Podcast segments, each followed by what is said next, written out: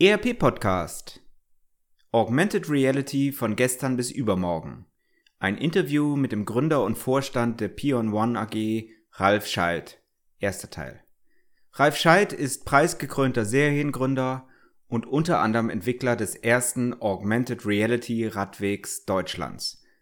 AR, VR, MR. Was ist das überhaupt und was bedeutet es für den Unternehmensalltag? Realistisch. Wir reden über die Möglichkeiten, aber auch Grenzen von Augmented Reality und die erste AR-Plattform für alle. Viel Vergnügen. Herzlich willkommen zum ERP-Podcast, dem Podcast für alle, die sich aktiv mit dem Einsatz und der Gestaltung von Unternehmenssoftware und den daraus entstehenden Veränderungen und Potenzialen in Unternehmen auseinandersetzen wollen. Mit diesem Podcast möchte ich Sie mit eigenen Gedanken und Interviews bei der Gestaltung moderner IT-Konzepte nebenbei, also zum Beispiel beim Spazierengehen oder Autofahren, begleiten. Damit möchte ich Ihnen in dieser von technologischen Veränderungen geprägten Zeit Informationen anbieten, die sich in Zeitschriften, Fachbüchern und wissenschaftlichen Artikeln in dieser Form nicht darlegen lassen und für die sich im hektischen Alltag ohnehin nicht die Zeit findet. Mein Name ist Axel Winkelmann. Ich bin Professor für Betriebswirtschaftslehre und Wirtschaftsinformatik an der Universität Würzburg. Herzlich willkommen zurück zum ERP-Podcast. Heute geht es in der virtuellen Welt rein um Virtualität. Ich begrüße heute ganz, ganz herzlich Herrn Ralf Scheid. Herr Ralf Scheid ist Inhaber der Pion One AG und der Agentur Scheid und Partner und er beschäftigt sich insbesondere mit Augmented Reality, Virtual Reality, Mixed Reality, was das ist, wie sich das unterscheidet, was die technologische Herausforderung ist in welche Richtung das Ganze vielleicht auch geht. Darüber möchte ich mit ihm heute sprechen. Er ist selber mehrfacher Preisträger für die Innovationen, die er gemacht hat. Er hat selber Patente auch eingereicht. Ähm, ich bin sehr, sehr gespannt auf das Thema. Ich bin sehr, sehr gespannt auf das, was er uns heute zu sagen hat. Und ich freue mich, dass Sie, Herr Scheid, heute bei uns sind. Herzlich willkommen hier im ERP-Podcast. Guten Morgen, Herr Professor Winkelmann. Ich freue mich sehr, dass Sie mich einladen, ein bisschen was zu erzählen fangen wir doch einfach an. Ja, wunderbar. Ich fange mal an. Wer ist der Mensch? Ralf Scheid. Der Mensch Ralf Scheid ist ein gebürtiger BWLer, sagen wir mal, der sich mit Mathematik und Physik auseinandergesetzt hat und da auch gewisse Entwicklungen getan hat in seinem Leben. Zum Beispiel eine neue Windturbine erfunden. Und daraus dann diese ganzen Marketing-Sachen entstanden sind, später CMS, ein schwerlastiger Weg war in, bei Scheid und Partner, sehr viele Kunden, die sich mit CMS-Systemen beschäftigen im Web, also nicht eine klassische Werbeagentur, sondern eher für technische Firmen getrieben, Darstellungsformen und Kommunikationsformen zwischen Ingenieuren. Auf dem Weg haben wir uns auch dahin entwickelt, dass wir dann über die ganze 3D-Entwicklung über die letzten 20 Jahre viel mitgemacht haben, viel Erfahrung haben und daraus dann über Augmented gestolpert sind 2012 und äh, versucht haben, irgendwelche Augmented-Lösungen zu beobachten und ja, zu schrauben, sage ich jetzt mal. Demzufolge haben wir 2015 die Pion One AG gegründet, die einfach anfangs nur eine F&E-Firma war zur Erforschung dieses Marktes der viele Optionen offen lässt, der viele, ja, aus der Spielebranche sind ja die Augmented-Entwickler stark gekommen. Unity, Fuforia ist so die Basis, das jeder kennt hier. Und jeder macht seine Anwendung von Hand und das macht die Sache schwierig und viel zu teuer für die Industrie. Und da ist die Stelle, wo wir jetzt einfach mal vertieft einhaken müssten. Das heißt, Sie sehen sich als ja, als was sehen Sie sich? Pion One ist für Sie ein, ein Forschungsfirma, eine Forschungsfirma oder eine Entwicklungsfirma oder eine verlängerte Werkbank für die Industrie? Was ist Ihr Part in der Wertschöpfungskette? Also unser Part war jetzt von 2015 bis 2016 erstmal zu analysieren, was der AR-Markt und VR-Markt überhaupt bietet und wo die Mängel sind. Ja, das, da war meine reine Forschungsfirma und wollten herausfinden, ist es überhaupt sinnvoll, sich hier einzusetzen? Wie viele Marker wird es in Zukunft geben? Werden die in den Milliardenbereich gehen? Wird man eine Produktionsstraße in der Industrie komplett mit Tausenden von AR-Situationen überdecken können, um das überhaupt sinnvoll zu lösen?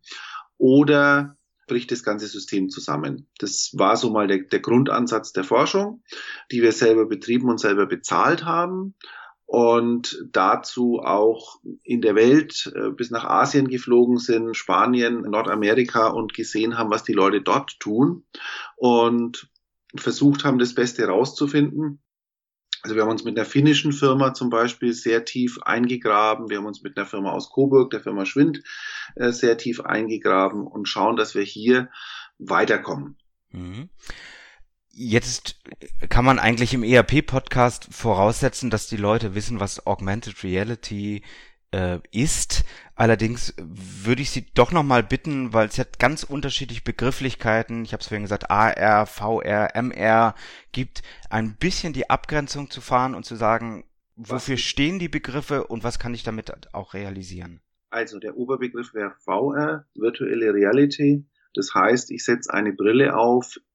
Mit dieser Brille werde ich grundsätzlich von der Realität getrennt und habe eine neue Realität, eine virtuelle Realität und kann mich auch nur in dieser bewegen. Das heißt, das Problem liegt da, dass die wirkliche Realität, in der ich nun mal lebe, in diesem Moment, in dem ich die Brille aufhab, nicht existiert, dass sich bei VR viele Probleme ergeben, zum Beispiel wenn sie große Gebäude erklettern, um irgendwas zu bauen, die Leute nicht schwindelfrei sind, durch die Lüfte fliegen, das gleiche mit der, also mit der Schwindelfreiheit ist ein ganz, ganz großes Problem, überhaupt das Gleichgewicht zu behalten bei mancher Projektbetrachtung, dann des Weiteren, dass man die Objekte, die man berührt, mit irgendwelchen Stäben, die man in der Hand hält, nicht in der Realität berühren kann, sondern sie vielleicht styroporartig wirken, obwohl es Schwermetallgegenstände sind. Also das ist so ein bisschen die Schwierigkeit bei VR. Wird besser, aber das sind die Probleme. VR könnte man als die Mutter des Ganzen sehen. AR bedeutet, VR eingebettet in die Realität, in die reale Realität.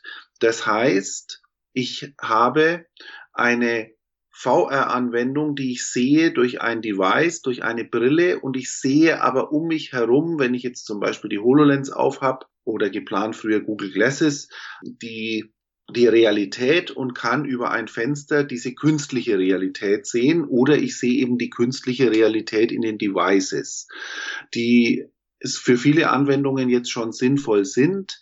In der Technik natürlich schwierig, wenn ich durch eine Maschine gehen muss, die meinetwegen 500 Meter groß ist und muss mit zwei Händen das Device über die Maschine halten. Wie kann ich dann arbeiten? Das ist ein Problem.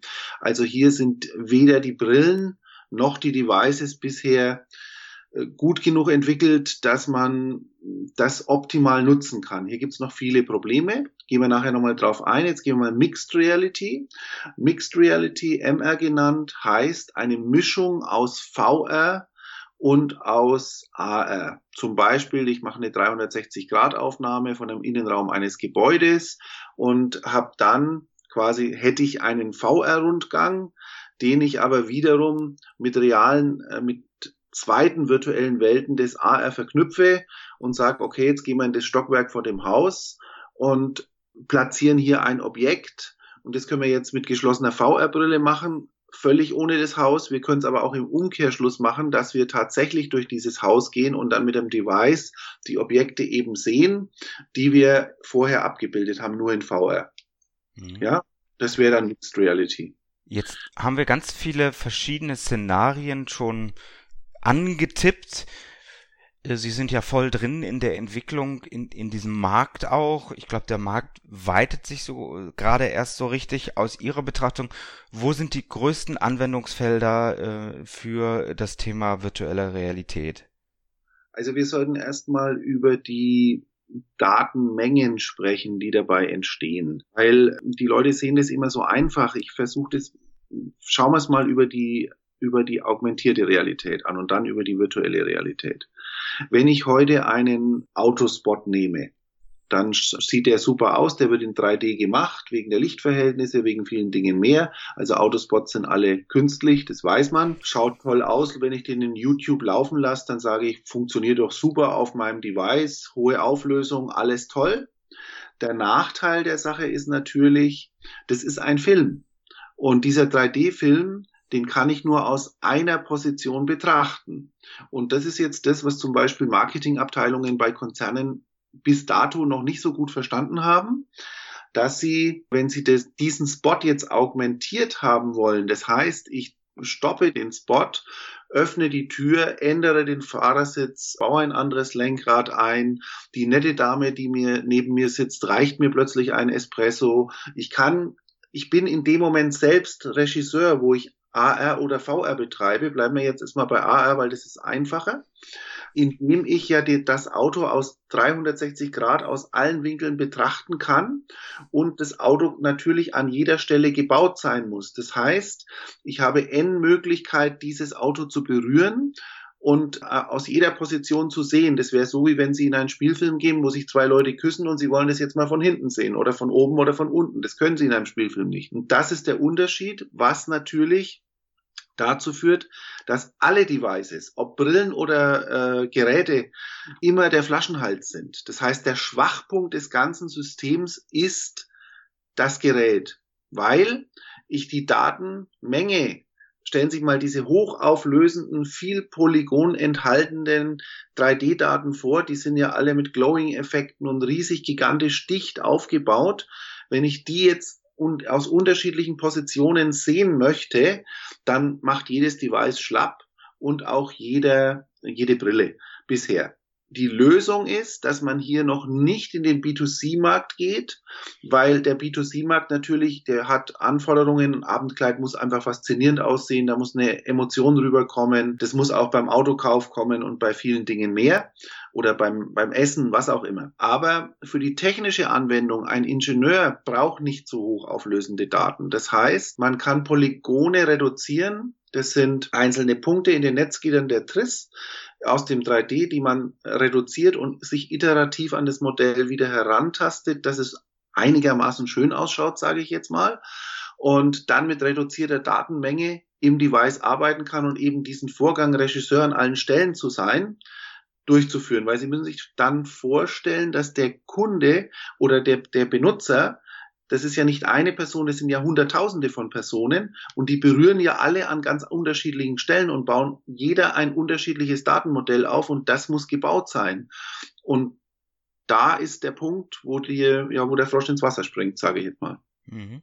Das heißt, äh, Stand heute ist es noch sehr stark notwendig, wenn ich solche Szenarien aufbaue, die Datenqualität zu reduzieren, zu komprimieren jetzt äh, habe ich so ein bisschen im Hinterkopf zum Beispiel das, das iPhone in der, jetzt möchte ich nicht festgenagelt werden, aber ich meine, das äh, im Hinterkopf zu haben, in der 10er Version waren es noch so 600 Milliarden Berechnungen, ähm, grafische Berechnungen pro Sekunde, mittlerweile bei 5 Billionen äh, grafischen Berechnungen in, in der neuesten Version.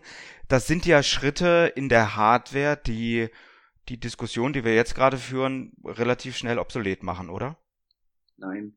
Äh, das iPhone zeigt ja auch mit dem Apple AR oder dem AR Core, dass man räumliche Betrachtung grob machen kann und mehr auch nicht. Also es gibt nicht die Möglichkeit, dass sie dieses Device nutzen, um eben das Gesagte in einem Autospot oder sonstiges durchzuführen. Ja, das geht noch nicht. Okay. Ja, und äh, das liegt einfach daran, dass man den Prozess verstehen muss. Soll ich den Prozess mal kurz definieren? Ja, sehr gerne. Gut. Also, Sie haben ein hochauflösendes Datenmodell. Dieses hochauflösende Modell stellen sich vor, dass das aus lauter Dreiecken besteht. Und Sie müssen die Dreiecke, umso kleiner Sie die machen, umso schöner sieht das äh, 3D-Auto meinetwegen aus. Ja, und hat dann eine schöne Oberfläche, sieht klasse aus. Und jetzt müssen Sie dieses schön gemachte Auto reduzieren und wieder zerstören und es eigentlich hässlich machen, in ein 3D von 1992 verwandeln und trotzdem den Anspruch von heute offen halten, den wir im 3D haben. Und das macht die Sache A mal schwierig. B haben wir sogenannte proprietäre Daten, geschlossene Daten von den Herstellern, von den CAD-Programmen. Die wollen natürlich nicht, dass ein CAD, also eine CAD-Firma an die Daten der, des Konkurrenten der anderen CAD-Firma drankommt. Also haben die alle ihre eigenen Formate.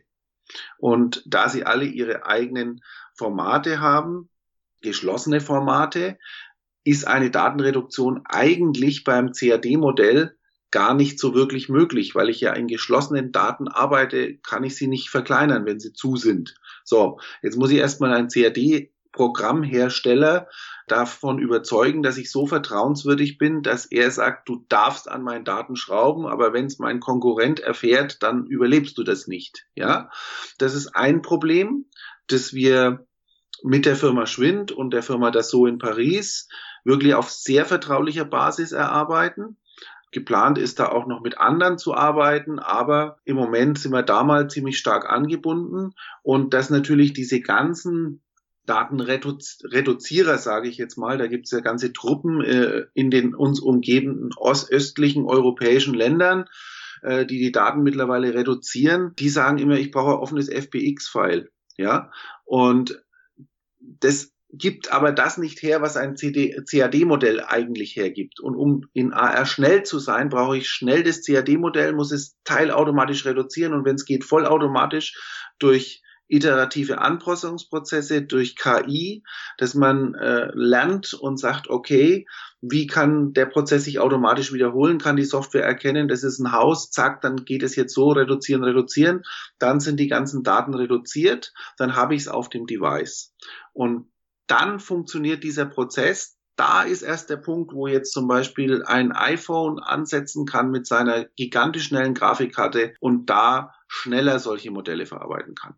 Mhm. Das heißt, wir haben noch einen ganz schönen Weg vor uns und das Marketing in dem Bereich ist sehr deutlich weiter als das, was in der Realität dann auch leistbar ist, oder?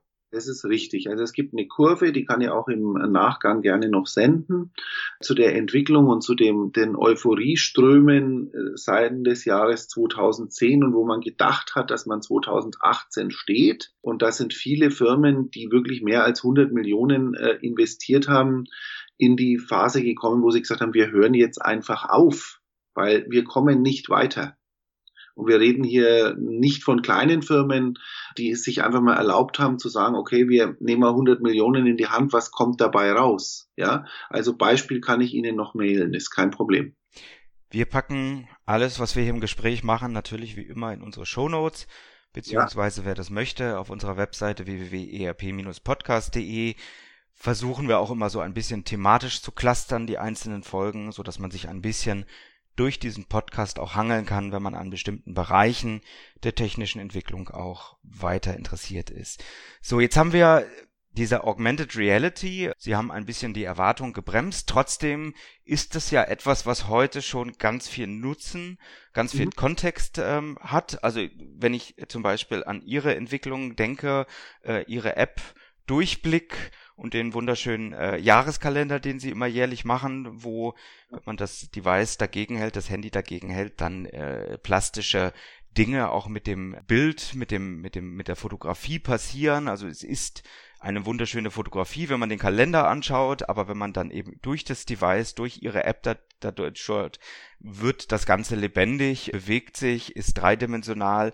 Was ist das, was passiert an solchen Stellen und wo sind die kon äh, konkreten Nutzen von, von diesem Teilbereich von AR? Sehr gerne. Wir haben diesen Kalender das erste Mal 2014 gemacht, in der, in der Hoffnung damals noch über QR, QR, QR-Codes, ja, und äh, sorry, dass ich jetzt etwas aus dem Wort gekommen bin, und haben äh, versucht, überhaupt die Menschen mal aufmerksam zu machen, dass es sowas gibt und haben dadurch eine gewisse Marktforschung gemacht und gesehen, wie reagieren Leute drauf? Mit äh, Sprüchen zum Beispiel, der Kalender ist wieder wunderschön, aber ich lese da keine Gebrauchsanweisung, weil es ist ja nur ein Kalender.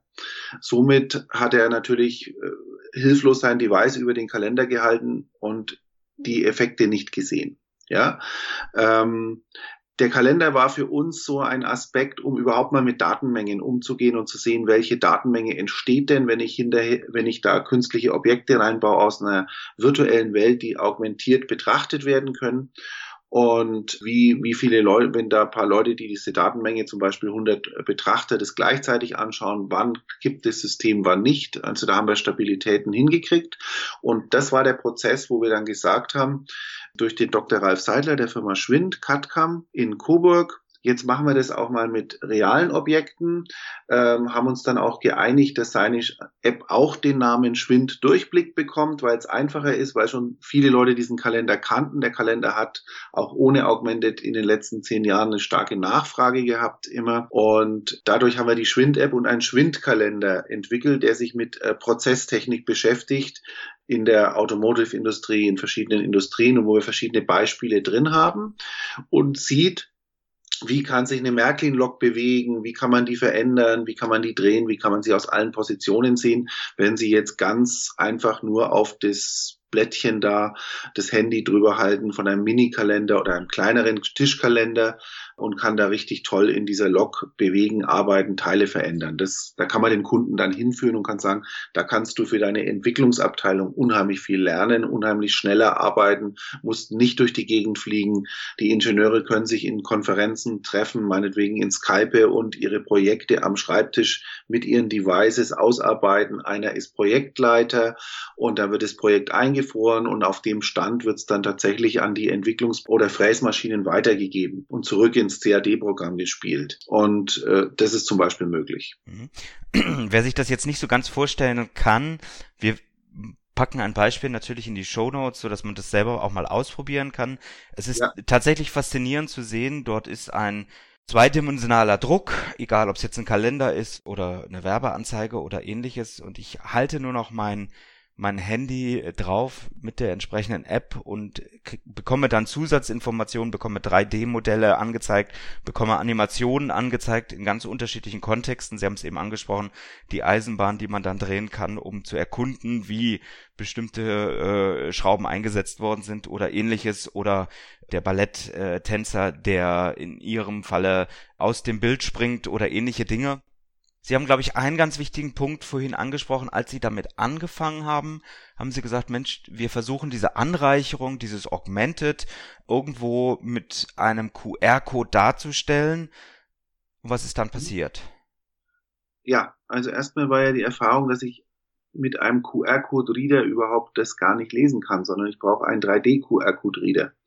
Ähm, da haben die Leute natürlich äh, schon Angst, ein 3D-QR-Code-Reader-App herunterzuladen, weil sie nicht wissen, ist das, ist das eine gute oder eine böse, ja. Ähm, für sie gibt's für den normalen Menschen, Normalsterblichen, gibt's jetzt gar keinen Unterschied zwischen diesen Readern. Die nehmen natürlich dann klassisch den falschen. Also haben wir dann gesagt, wir müssen erstmal von dieser ganzen QR-Code-Nummer weg und sind da rausgegangen und haben natürlich die auch heute gängige, wie es alle jetzt heute tun, im Marker enthaltene äh, Objekte, Erkennungsobjekte. Also der Marker ist quasi das Bild, äh, das Kunstwerk meinetwegen jetzt, äh, über den ich das Device halte und dann gibt's halt einen internen Code und da verbinden sich die Geräte und dann kann ich das Filmchen, das in AR abläuft, sehen zum Beispiel was uns natürlich nicht weit genug gegangen ist, sondern wir haben gesagt, ich will ja nicht nur ein Filmchen sehen, ich möchte die Teile agieren, ich möchte sie zerlegen, ich möchte sie anders zusammenbauen und möchte sagen, so, der neue Zusammenbaustatus ist jetzt Status des Projekts und so können dann auch ähm, industrielle äh, Dinge passieren, äh, vom Industriedesign bis hin zur Pro Produktweiterentwicklung. Das heißt, Sie haben bewusst darauf verzichtet, sichtbar zu machen, dass es eine dreidimensionale Welt ist und haben stattdessen etwas implementiert, was es bis dahin gar nicht gab, oder?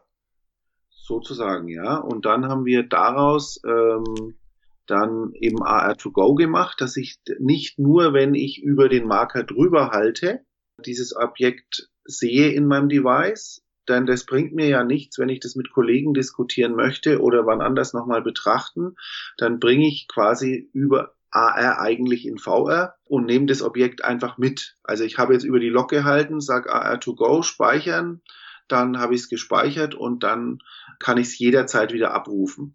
Das war bei diesem Hohenzollern-Radweg, wo wir über den historischen Gebäuden, wenn ich da das Handy drüber halte, dann erzählt mir halt der Kaiser, der Geist oder der äh, Ritter irgendetwas über das Gebäude, führt mich durch. Ich muss als Tourist an das Gebäude heranfahren oder wandern oder radeln und mir die Kaiserburg anschauen und kann dann die Objekte, die ich äh, da einsammle, äh, direkt vor Ort in AR sehen, also kann mir die Geschichten äh, des Ritters von Sack in Heilsbronn anhören und so weiter. Aber dann kann ich es auch mitnehmen und kann es zu Hause zeigen oder ein Publikum zur Verfügung stellen und äh, bewegen und interagieren, wie man es im AR eben kann.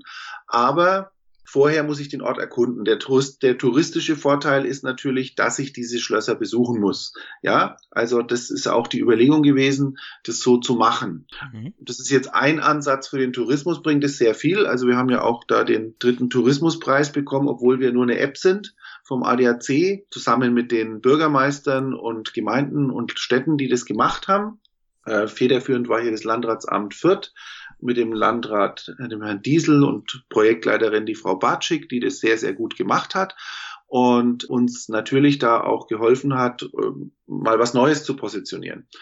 Und ja, also da kann man sehr viel sehen. Ich kann auch Links äh, schicken zu einem Film, den der BR dazu noch gemacht hat, ein bisschen ausführlicher. Ähm, aber das ist jetzt ein neuer Weg für den Tourismus, der sich aber jetzt erstmal entwickeln muss, weil wo wir da angefangen haben vor zwei Jahren, das war ja eigentlich ein Forschungsstand.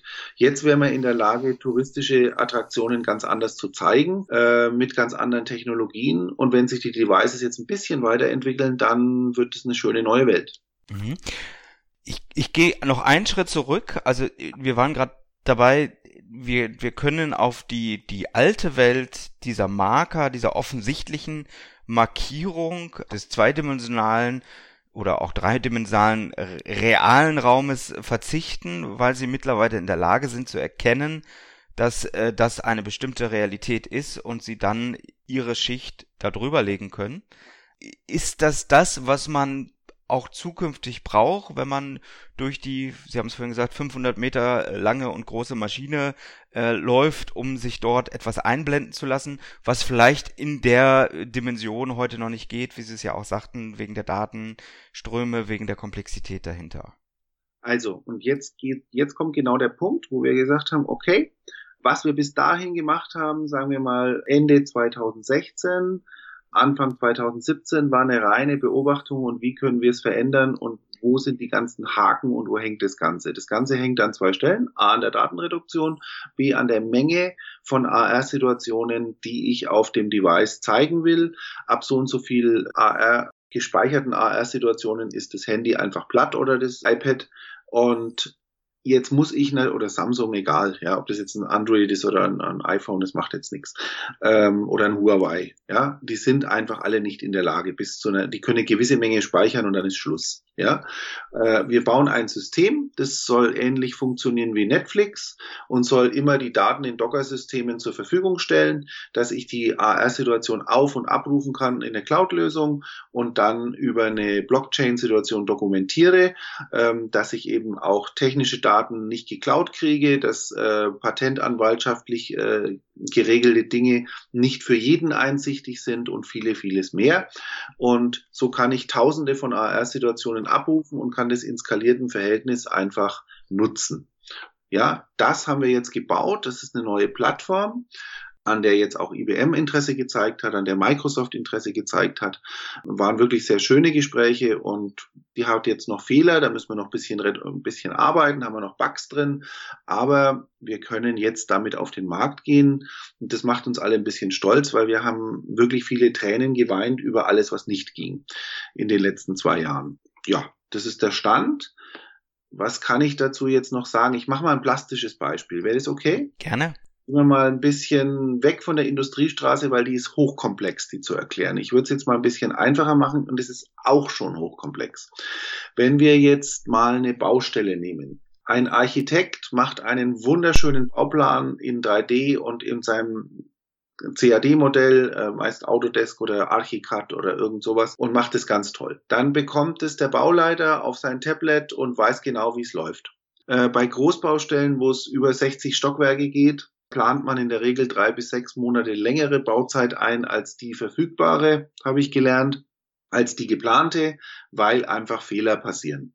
Der Bauarbeiter hat jetzt den äh, Nachteil, dass er eigentlich mündliche Anweisungen über Zeichnungen, über Zettel, über irgendwas bekommt, wo er welche Schlitze zu schlagen hat, wo welche Leitung hin muss, was auch immer passiert. Also zwischen Bauleiter und Architekt besteht Digitalisierung, eine Welt, die synchron ist, die dann aber plötzlich in eine Handverarbeitungswelt übergeht, bis zum Bauarbeiter runter. So, jetzt passiert es sehr, sehr oft, dass halt ein Schlitz geschlagen wird für irgendeine Leitung und im 30. Stock merkt man dann mal, hoppala, der ist ja 10 Zentimeter falsch.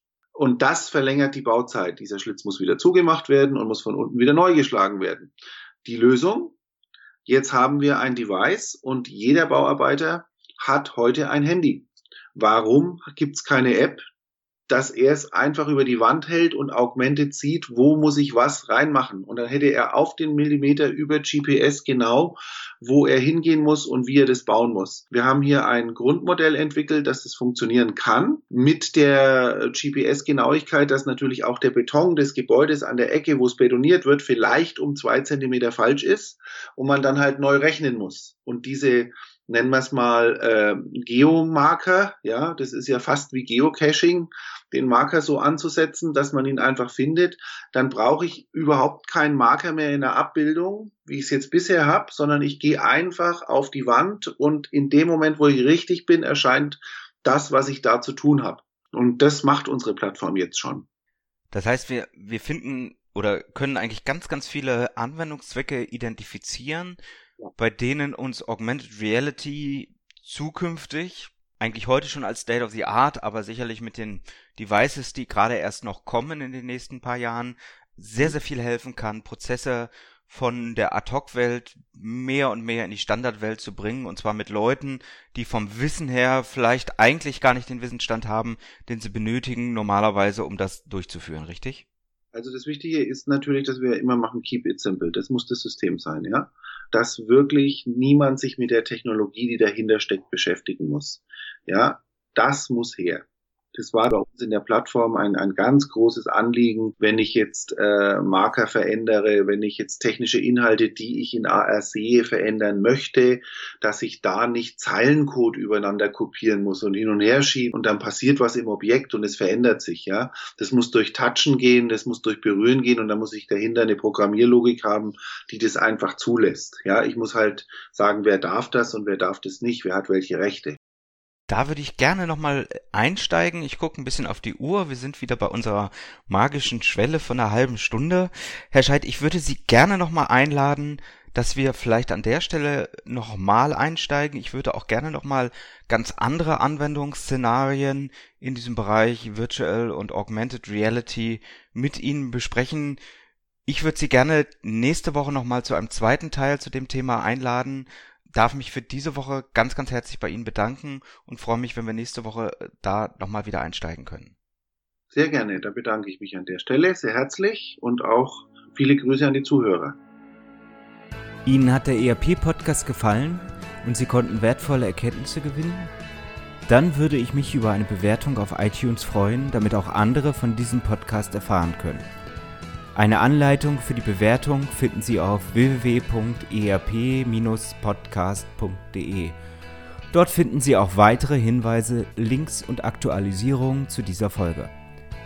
Das war der ERP-Podcast für alle, die sich aktiv mit dem Einsatz und der Gestaltung von Unternehmenssoftware und den daraus entstehenden Veränderungen und Potenzialen in Unternehmen losgelöst von Fachzeitschriften, Büchern und wissenschaftlichen Veröffentlichungen, zum Beispiel beim Spazierengehen oder Autofahren, auseinandersetzen wollen.